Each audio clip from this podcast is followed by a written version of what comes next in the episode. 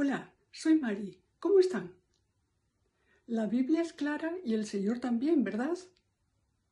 ¿Qué es lo más saludable que nos puede pasar como cristianos? Es tener un crecimiento progresivo. Pensemos un poco. Como padres, lo mejor que nos puede pasar es ver que nuestros hijos crezcan saludablemente. Ningún padre quiere ver que sus hijos no crezcan físicamente. Eso sí que es un problema. Uno tiene que hacerse un autoexamen. ¿Estoy creciendo?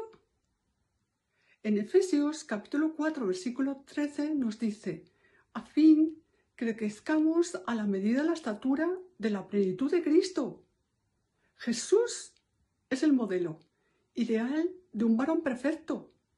Y nosotros nos perfeccionamos en la unidad de la fe y el conocimiento del Hijo de Dios, para que no seamos niños engañados fácilmente, sino que crezcamos en todo. Ahora bien, ¿cómo logramos crecer espiritualmente? ¿Qué hacía Jesús? Jesús le daba prioridad a la voluntad del Padre, por encima de su voluntad. Jesús amaba a Dios sobre todas las cosas. Jesús amaba al prójimo. Si queremos ser como Jesús, necesitamos conocerle y caminar diariamente con él. Y precisamente ahí está la clave. Nosotros sabemos que no somos perfectos, que hemos fallado mucho,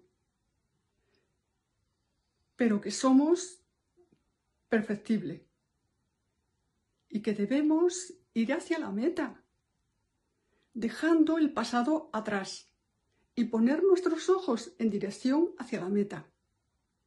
No debemos desviarnos del camino y cumplir para lo que fuimos llamados, no poniendo la mirada a las dificultades que van corriendo a nuestro lado, atrás, alante de nosotros, pues no vamos a tropezar, sino en Cristo, que nos ayuda a llegar a la meta, para darnos el galardón que tiene preparado para cada uno de los que llegan a la meta.